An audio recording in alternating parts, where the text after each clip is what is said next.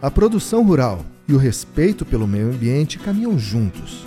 É por isso que conhecer bem a legislação ambiental é fundamental para que a classe produtora possa operar com segurança.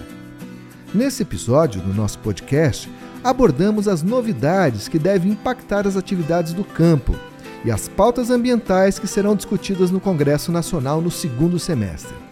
Eu sou André Morim e o Boletim no Rádio começa agora.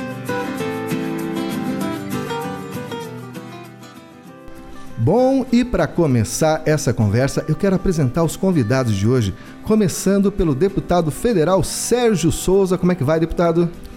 Olá a todos, que prazer estar aqui nos estúdios da FAEP, junto contigo, com a Carla, fazendo esse debate sobre as novas legislações já em vigor e aquilo que nós estamos trabalhando no Congresso Nacional para dar garantia ao produtor rural de segurança jurídica e do direito à propriedade.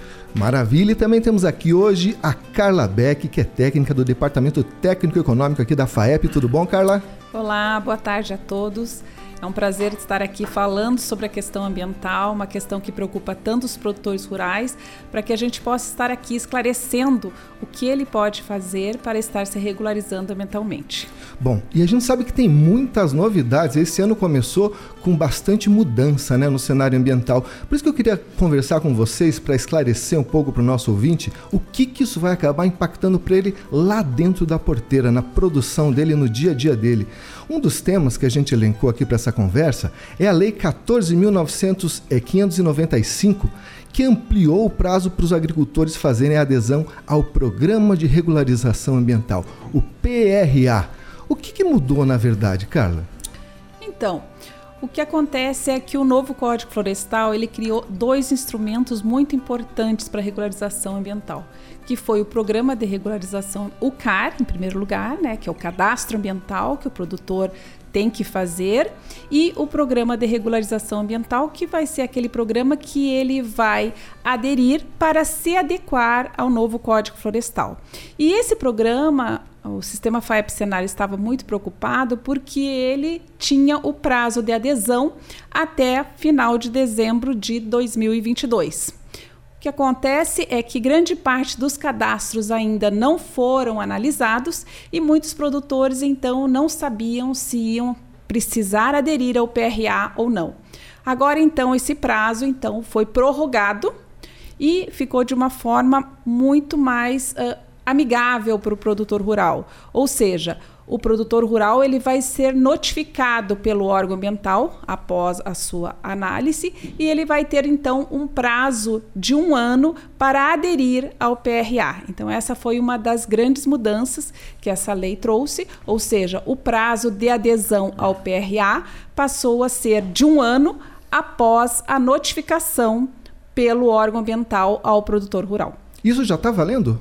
Já sim, André, já está valendo, já na verdade, desde a publicação da medida provisória, lá no final do ano passado, se eu não me engano foi dia 23 de dezembro, mas ela passou a viger a partir de 1 de janeiro, porque o prazo constante do Código Florestal vencia no dia 31 de dezembro de 2022. E agora as alterações, além do que foi colocado na medida provisória quando a sua edição, aquilo que nós aprovamos do Congresso também já está valendo, porque foi já sancionado na semana passada essa medida provisória pelo presidente da República. Mas o bacana aqui, André, a gente, até ouvindo a Carla sobre as suas explicações, é entender de que o Congresso Nacional ele fez uma nova legislação ambiental para as propriedades privadas e isso no âmbito das cidades e também do rural, mas nos interessa muito aqui o rural, e colocou algumas obrigações. Né? E essa obrigação de, de fazer o CAR, por mais que ela, ela é voluntária, ela é facultativa, você faz se você quiser fazer, no entanto, ele traz algumas restrições se você não fizer, né? Crédito e traz também a restrição de fazer a sua regularização ambiental se você tiver algum passivo a ser regularizado. Por exemplo, imagine quem tem alguma multa ambiental antes de 2008. 2008, Carlos, 98? 98, dois, né? 2008. Não, 2008, isso mesmo. 2008. Antes de 2008. Quem sofreu alguma multa ambiental antes de 2008 e está passível de regularização, ele pode fazer. Mas antes, ele só podia fazer se ele tivesse entregue o CAR, o Cadastro Ambiental Rural dele, até o dia 31 de dezembro de 2020. Quem não entregou até 31 de dezembro de 2020, se tivesse algum passivo ambiental e multa antes de 2008, teria que pagar, não teria outra solução. O que, que nós fizemos? Como o Estado brasileiro, seja as unidades federativas ou a União, não fez a análise dos CAR, aqueles, mesmo aqueles que foram entregues antes de dezembro de 2020, então nada mais justo do que prorrogar. Uhum. Então, nós prorrogamos até o final deste ano para os grandes e médios produtores. No Paraná, eu diria para você que a maior parte é médio e pequenos, né? Até, mas para os médios e grandes até o final deste ano, quem refizer o CAR, fizer um novo CAR ou entregar agora o CAR, ele pode participar do programa de regularização ambiental e tendo aí, inclusive, não anistia, mas a compensação das suas multas que tenham porventura pagar. E os pequenos produtores até dezembro de 2025. Então é um grande legado. E o, o, programa de regularização ambiental, que vencia no final de 2022, essa prorrogação, nós fizemos uma prorrogação é, sistêmica. Ou seja, ela vai. O prazo é um ano. Antes era assim, né? Ah, vencia 31 de dezembro. 31 de dezembro de 2022, independente se você entregou o CAR, independente se analisou o CAR, mas como é que você vai saber o passivo se não analisou o CAR? Agora acabou isso, né? Passa a contar um ano para o produtor rural aderir ao programa de regularização ambiental e depois tem mais o prazo para ele implementar esse programa, né? A partir do momento em que o Estado brasileiro, que o ente federado fizer a análise do CAR e o notificá-lo. Enquanto não houver a notificação, não conta esse prazo. Então é um grande ganho para o produtor rural regularizar o seu eventual passivo que tem e aqueles que não entregaram o CAR no prazo lá de 2020, corram entregar até o final desse ano, porque dá tempo depois de entrar no prazo também. Eu acho que isso que o deputado falou, acho que vale a pena reiterar. Então, por quê? Porque nós tínhamos acabado o prazo de de fazer o CAR com todos os benefícios do CAR, né? Ou seja, os benefícios de área consolidada, nós tínhamos terminado no dia, no dia 31 de dezembro de 2020. Essa legislação, a Lei 14.595, ela prorroga novamente essa data. Ou seja, para propriedades maiores que quatro módulos fiscais, o prazo, agora o novo prazo, é até 31 de dezembro de 2023. E para propriedades menores que quatro módulos fiscais, o prazo é 31 de dezembro de 2025. É uma grande oportunidade para aquele produtor que ainda não fez o cadastro ambiental rural, porque assim ele vai ter todos os benefícios de áreas consolidadas e uma grande referência também para aquele produtor que teve por algum motivo algum cancelamento sobre o CAR então, ele pode fazer o cadastro ambiental rural para regularizar. E a, a grande questão é: verifique o seu cadastro. Entre na central do proprietário ou possuidor e verifique como está o seu cadastro, se ele já passou por algum tipo de análise, se ele necessita de alguma documentação. É muito importante o produtor estar atento agora à central do produtor dentro do site. Então fica o recado aí para você, ouvinte. Se você ainda não fez o CAR ou se teve algum problema, cancelamento, você tem mais uma chance de regularizar essa questão. E por falar em CAR, a gente viu que com essa mudança de governo, teve várias mudanças. O CAR saiu do Ministério da Agricultura, foi para o Ministério do Meio Ambiente, agora saiu do Ministério do Meio Ambiente, foi para o Ministério da Gestão, Inovação e Serviços Públicos. Deputado, o que está acontecendo? Isso aí vai trazer algum problema, algum entrave para o produtor lá na ponta? Bom, vamos lá, André. Primeiro, eu queria parabenizar aqui a FAEP, a vocês todos que nos alertam de situações como esta que aconteceu do prazo do Programa de Regularização Ambiental e também do prazo do CAR. Quando a FAEP, inclusive, foi quem levantou esta situação no final do ano passado e nós conseguimos a edição da medida provisória e eu tive o privilégio de ser o relator dela durante esse ano lá na Câmara dos Deputados. Agora aí a outra medida provisória, é a 1150, né? A medida provisória é 1150, que é não, a 1150 trata do par do, do, do do PRA. É a 1154 que trata da reestruturação dos ministérios. Todo governo, eu acho que tem o direito de montar o, o ministeriado daquele que ele se comprometeu perante a sociedade e foi sabatinado nas urnas. Só que tem que ser dentro de uma plausibilidade, não pode ser algo que foge de uma normalidade. Lá, inclusive eu vi na, na imprensa esses dias, de vários canais dizendo assim: olha, este governo, num, o parlamento não quer deixar ele montar o, o, ministério que ele deve. O Bolsonaro fez isso lá atrás. Tal. O Bolsonaro lá atrás também não conseguiu montar. Lembra que, que ele queria colocar o Ministério do Meio Ambiente dentro do Ministério da Agricultura? Lembra que nós queríamos tirar a FUNAI do Ministério da Justiça e colocar em outro ministério? Também não conseguiu. Por quê? Porque fugia à normalidade. Agora, quando o atual presidente sugere uma reestruturação ministerial, cria, por exemplo, o Ministério do Índio e coloca o índio, uma índia para ser a ministra, não temos nada contra isso, achamos isso justo, inclusive, a Índia Guajajara, mas você dá a eles o poder de demarcar as suas próprias terras? Produtor não tem o poder de demarcar os seus, seus territórios. Tem toda uma regra para isso, né? O produtor vai fazer é. o seu próprio cara agora, sozinho, não? É, ele vai avaliar vai e vai avaliar. dizer se está certo ou está errado. Não, não dá, né? Eu, eu dizia que a Carla, o Agid e outras pessoas na semana passada que estive aqui, dizendo assim: olha, você não pode dar a uma das partes o direito de decidir em detrimento da outra parte também tem que ser um juiz. Então, nada mais justo do que ficar no Ministério da Justiça. Trabalhamos para isso.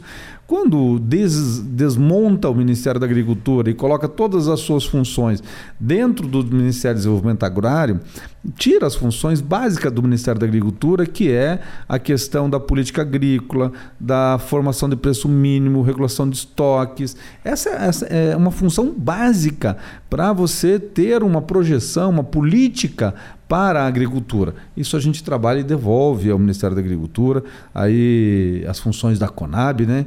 E não foi diferente, André, no caso do CAR.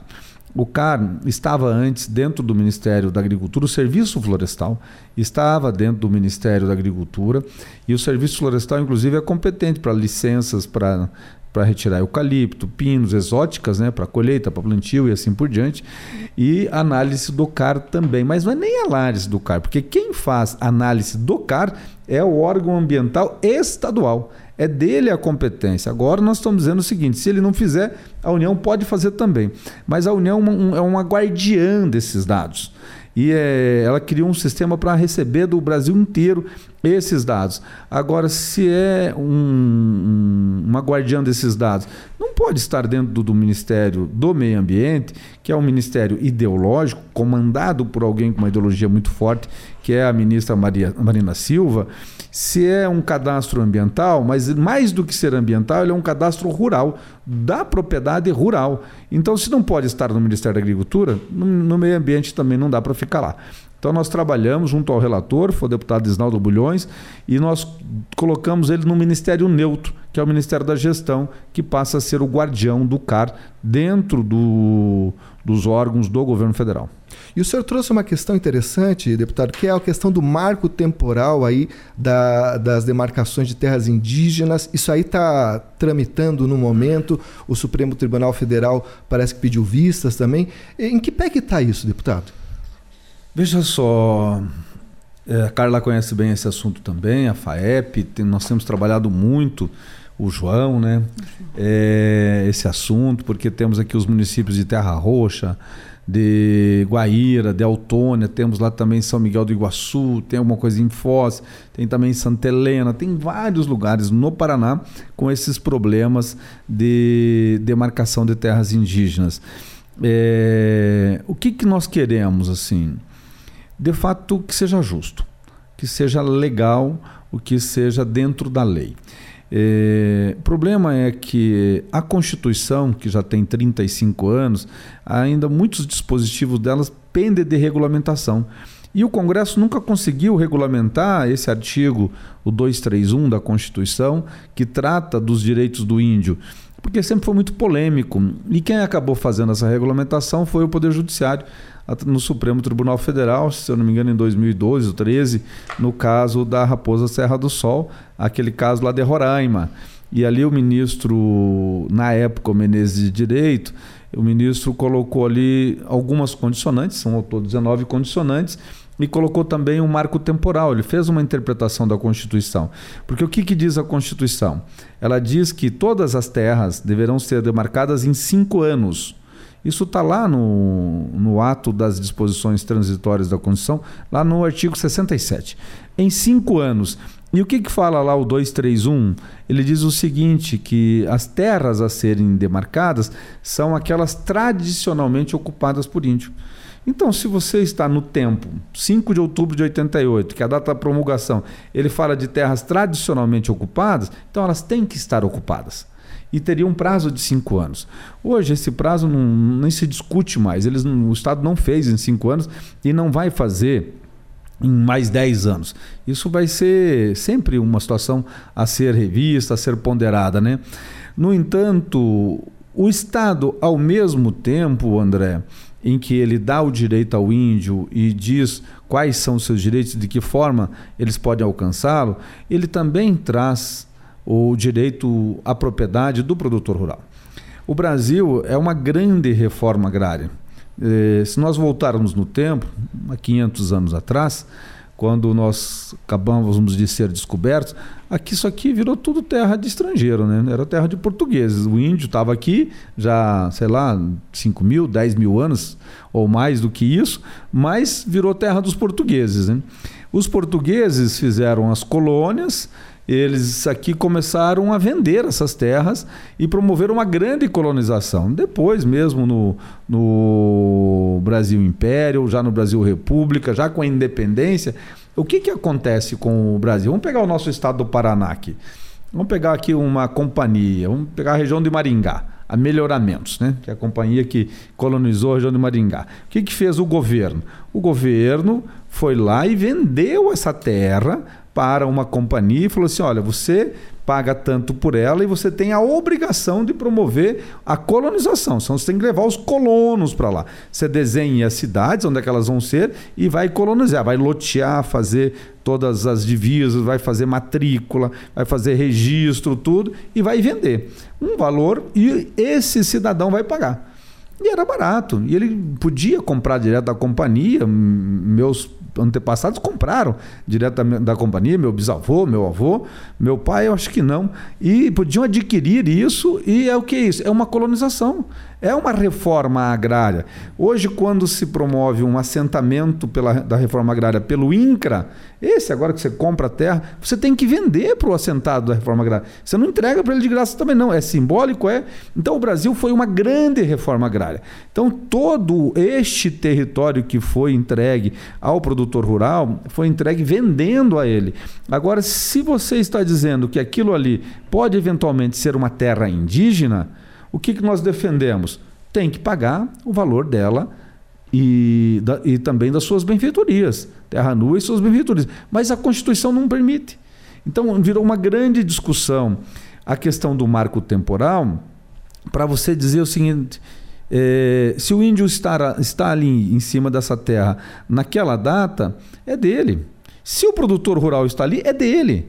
Agora, se há uma divergência, o Estado tem que indenizar. Também aí, até no voto do, do ministro é, Alexandre Moraes, ele começa a abrir essa parte da indenização, mas para isso tem que alterar a Constituição. Tem até uma PEC tramitando na Câmara, já aprovado no Senado, que é a 132, que trata disso. Então eu vejo o seguinte: a questão do marco temporal, primeiro, é uma, é uma justiça, justiça com os índios. Ninguém quer tirar deles o que eles têm de direito, de forma alguma mas também é uma justiça com os produtores rurais. Nós temos que dar aos produtores rurais o mesmo direito de qualquer outro cidadão. Quando a gente começa a comparar o tamanho do Brasil, o tanto de terra demarcada, o tamanho do, do Brasil da, da, do, de produção agropecuária e o tanto que nós utilizamos desse território para produzir alimentos. A, você veja, o Brasil tem perto de um milhão de índios e tem 220 milhões de brasileiros e um milhão de índios já estão em 14% do território nacional e os outros é, os outros 219 milhões estão em algo em torno de 33% do território. Você veja que loucura isso, né? É algo assim fora, fora do comum. Então, não somos todos iguais perante a lei. Índio é diferente de branco, branco é diferente de preto. Perante a lei, não. Somos todos iguais. Velho, pobre, rico. E perante Deus, somos diferentes? Também não. Então, o que nós defendemos no Congresso é o marco temporal. A Câmara aprovou numa polêmica muito grande, fomos muito criticados. É só digitar o nosso nome aí e na grande mídia vocês vão ver aí que realmente nós fomos muito criticados pela grande mídia desse país. É, mas não temos nenhuma dúvida que nós estamos fazendo o bem para a sociedade brasileira, para a garantia da segurança alimentar e também para o índio. E como é que fica agora, deputado? Isso ainda volta para o Senado? Isso agora tem que depende do julgamento no STF para poder caminhar? O, qual que seria o próximo passo para essa medida? Olha, o STF ele está julgando um outro caso, que é um caso de Santa Catarina, que pode ter repercussão geral. A composição do Supremo de hoje ela é muito diferente da composição, composição do Supremo de 10 anos atrás. Então pode haver uma mudança de interpretação. Hoje está 2 a 1 um, é, com ali tem que interpretar um pouco melhor alguns dos votos, mas está 2 a 1 um em favor de não ter marco temporal. É, isso é muito é um risco muito grande. No entanto, por que, que o Supremo está decidindo? Porque o Congresso não decidiu. Mas a Câmara agora vota, inclusive sob a alegação de muitos de que votou de maneira atropelada, mas demorou 16 anos. Faz 16 anos que esse projeto está na Câmara e estão dizendo que é atropelado. Não, foi muito bem discutido. Agora vai para o Senado. E o Senado tem o seu tempo também, né? Enquanto o Senado analisa, pode o Supremo terminar o julgamento. E esse terminar esse julgamento, ele pode vir a fazer uma interpretação diferente daquela que ele já fez lá em 2013 e trazer consequências desastrosas ao nosso setor produtivo rural.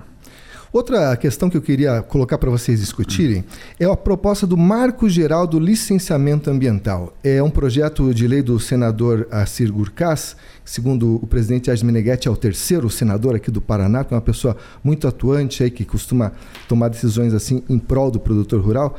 Essa proposta dele visa padronizar os procedimentos para a obtenção do licenciamento ambiental e eu queria saber a opinião de vocês. É possível fazer uma padronização num país desse tamanho, que tem questões de bioma diversas, de tipos de modalidade de, de empreendimento ambiental diversas? Vai lá, Carla, faz a introdução para nós. Uh, a questão que muitas vezes chama a atenção do produtor rural e, e traz um impacto para o produtor rural é que muitas vezes na propriedade dele ele tem um empreendimento de piscicultura, ele tem um empreendimento de avicultura, ele tem um empreendimento de suinocultura. Então o que, que ele vai precisar? Ele vai precisar tirar três licenciamentos. Tá? E esses licenciamentos muitas vezes têm prazos distintos de vencimento. Então, muitas vezes fica extremamente burocrático ele ter que fazer todos esses licenciamentos a, a ideia é, é de ter um licenciamento da propriedade. Né? Então, uhum. isso que é importante, ou seja, licencia a propriedade como um todo. Olha, isso iria desburocratizar bastante a situação hoje atual, né? Sim, sim. Veja só, é, qual que é a, o grande dilema que nós vivemos no Brasil hoje? É insegurança jurídica. Nós temos a insegurança jurídica com relação ao direito à propriedade, tratamos aqui a questão do marco temporal, também tem aquela questão de regularização em faixa de fronteira, né? Nós temos a questão do segurança jurídica na utilização da sua propriedade, o quanto é que eu posso utilizar, 30%, 50%, 80%, o que, que eu tenho que deixar em floresta em favor, em benefício da biodiversidade e da humanidade. Nós temos também a segurança jurídica do ponto de vista de utilização de defensivos agropecuários, de manejo e por aí vai. E hoje, no licenciamento ambiental, é, não é diferente. E também nós temos aí, André, algo que pesa muito sobre o agro brasileiro, que é custo de produção. O custo de produção hoje do Brasil é um dos mais caros do mundo. Por que, que ele é caro? Porque a nossa logística é cara, porque a nossa carga tributária é cara, porque os insumos são mais caros, as máquinas são mais caras. Se você pegar um trator fabricado no Brasil e for comprar ele no Uruguai, você vai ver que é metade do preço. Um implemento agrícola não é diferente. Se você comprar um trator na Alemanha, você vai ver que é metade do preço no Brasil, nos Estados Unidos, e eles competem diretamente conosco. Quanto é que é o peso de uma carga tributária, o custo para o produtor rural, do alimento que ele dá para a planta, do fertilizante? é muito mais caro do que os americanos, do que os argentinos, do que os do Uruguai, do que da, do, do, da Europa e assim por diante. Por quê? Porque nós somos deficitários em fertilizantes. Nós temos que trazer de longe. Nós trazemos o potássio quase que a totalidade do Canadá. E trazemos outros insumos, trazemos do Irã, trazemos da Rússia, trazemos das Arábias, trazemos de muitos ao redor do mundo, da China também trazemos muitos fertilizantes, além de outros insumos, né? E, e o Brasil poderia ser autossuficiente em fertilizante? Poderia. Nós temos jazidas enormes de potássio, gigantes, talvez até maior do que o Canadá. É, mas por que nós não exploramos? Porque o licenciamento ambiental torna inviável. É mais barato você trazer lá do Canadá. E onde é que está esse potássio no Canadá? Está lá numa reserva indígena. 80% do potássio que entra no Brasil vem de reserva indígena do Canadá. E agora o potássio nosso aqui, que está lá em Altazes, né, lá na foz do, do, do Madeira, ele está em reserva indígena? Não, mas está perto. Nem estando perto você pode utilizar, tem toda uma regra para isso. Então, o licenciamento ambiental no Brasil, para quem vai fazer um empreendimento, ele custa muito caro. Quer ver um exemplo? Belo Monte. Belo Monte, o licenciamento demorou mais ou menos 10 anos, a um custo de 5 bilhões de reais. E a usina toda custou 25, dinheiro da época. Então quer dizer que 20% do custo da usina foi licenciamento ambiental. Isso aqui, quem que paga essa conta? Todo mundo, está dentro do preço da energia elétrica, do mais humilde ao mais abastado nesse país. Demorou 10 anos. Você imagina se gastar um valor desse e passaram 10 anos e ouvir um não. Não vai liberar. Então, a lei do licenciamento ambiental é para dar agilidade, para dizer sim ou para dizer não. É para tirar a burocracia, porque hoje o que nos rege são as resoluções do CONAMA.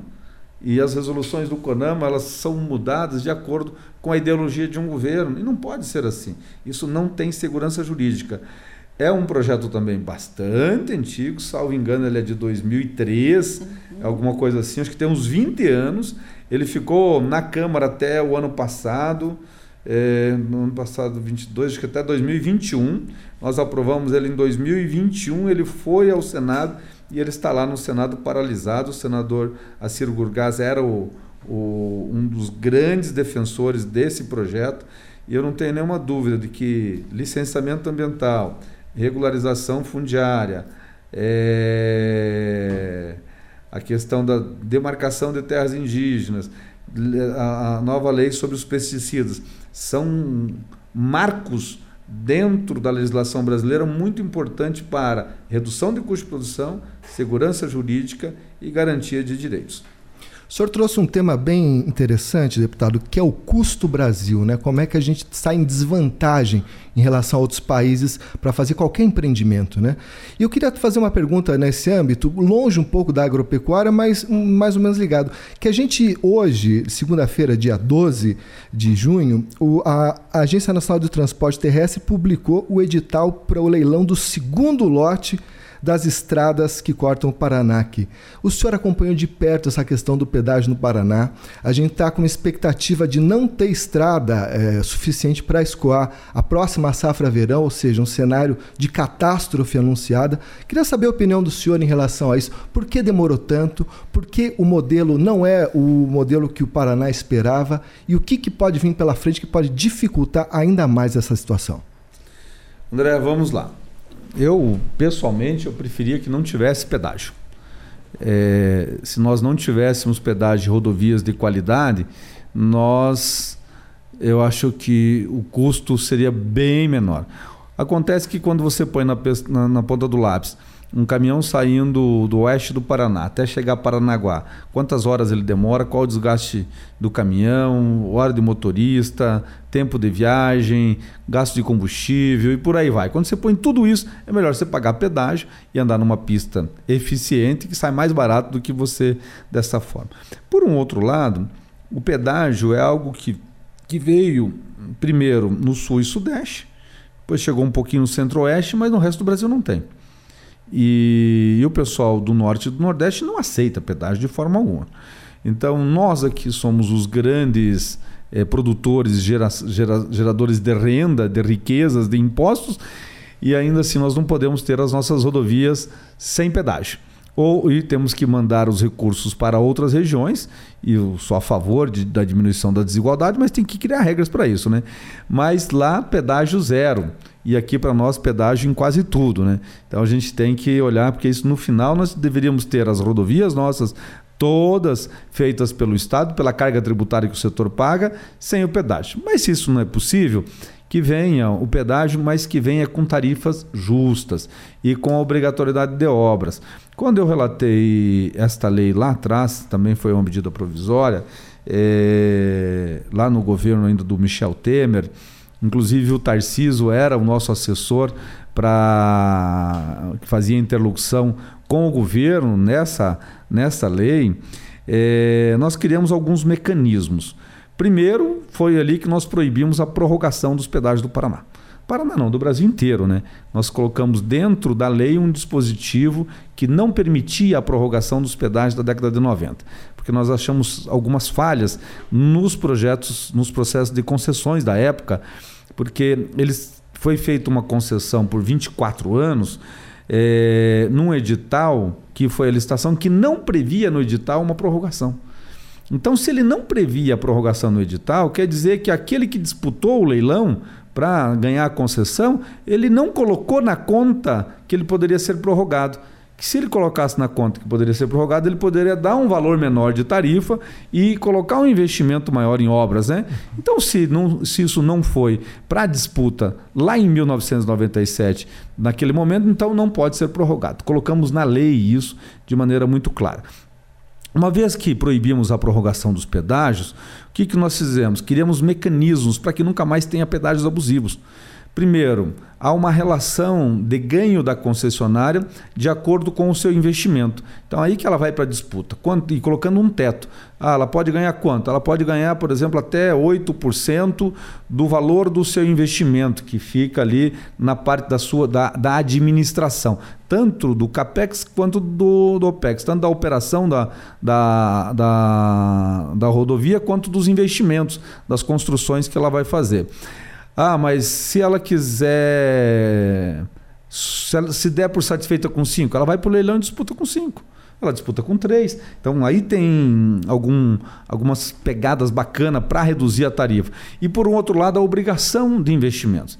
Você não pode vir uma concessão sem obrigação de, dos investimentos. E tem prazo para isso. Não dá para ficar para o final da concessão, como aconteceu no Paraná, e chega no final, faz um acordo ali, abandona uma obra, não faz outra e por aí vai. Não, você constrói para depois cobrar é importante. Eu vi agora que o lote 1 foi o primeiro, nós tivemos, inclusive, eu faço um, parte do grupo de parlamentares, é uma meia dúzia de parlamentares da bancada federal, que senta todo mês com o governo federal para tratar desse assunto.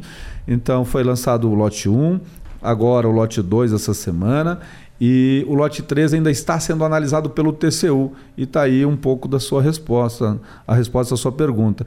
É, essa morosidade toda, primeiro que é, é, uma novidade, é a primeira concessão dentro desse, dessa nova modelagem.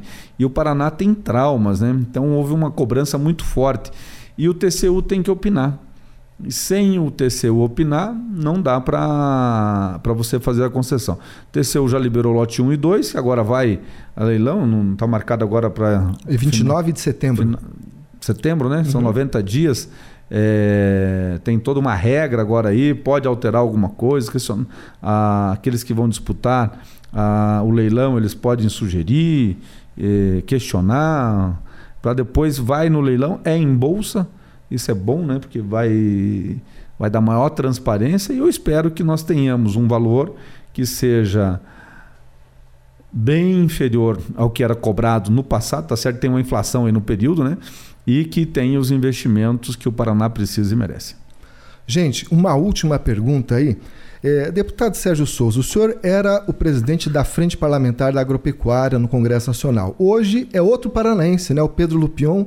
A gente também teve outra paranaense comandando a Comissão de Agricultura da Câmara né, na legislatura passada, a Aline Sleutes. Qual que é o segredo dos paranaenses, deputado? Ó, oh, bem, bem bacana a sua colocação, André. A Carla, que está aqui acompanha o nosso trabalho, o trabalho da bancada, ela vê o Paraná muito ativo, né?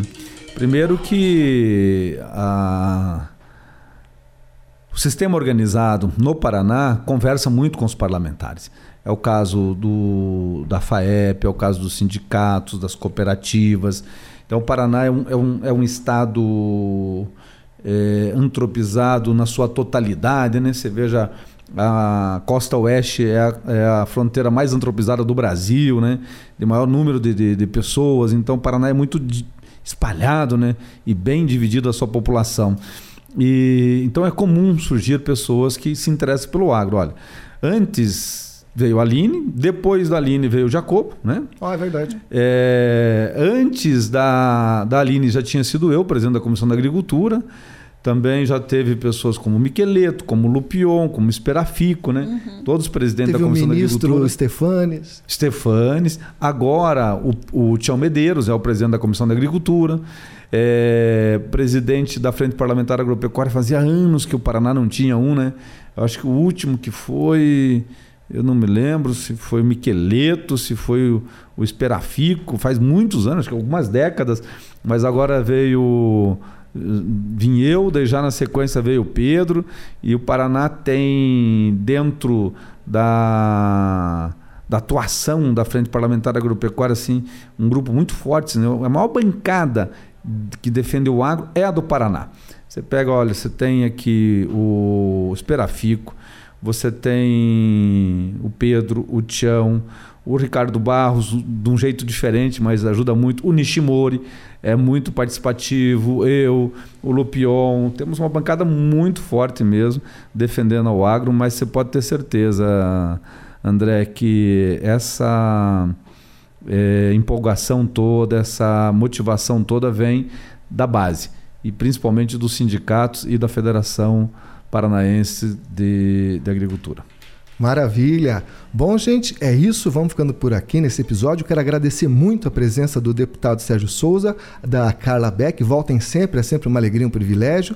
E falar para você, ouvinte, se você deseja ouvir outros episódios desse podcast, você pode ouvir no nosso site, que é o www.sistemafaep.org.br. Lá você também encontra os links para as nossas redes sociais.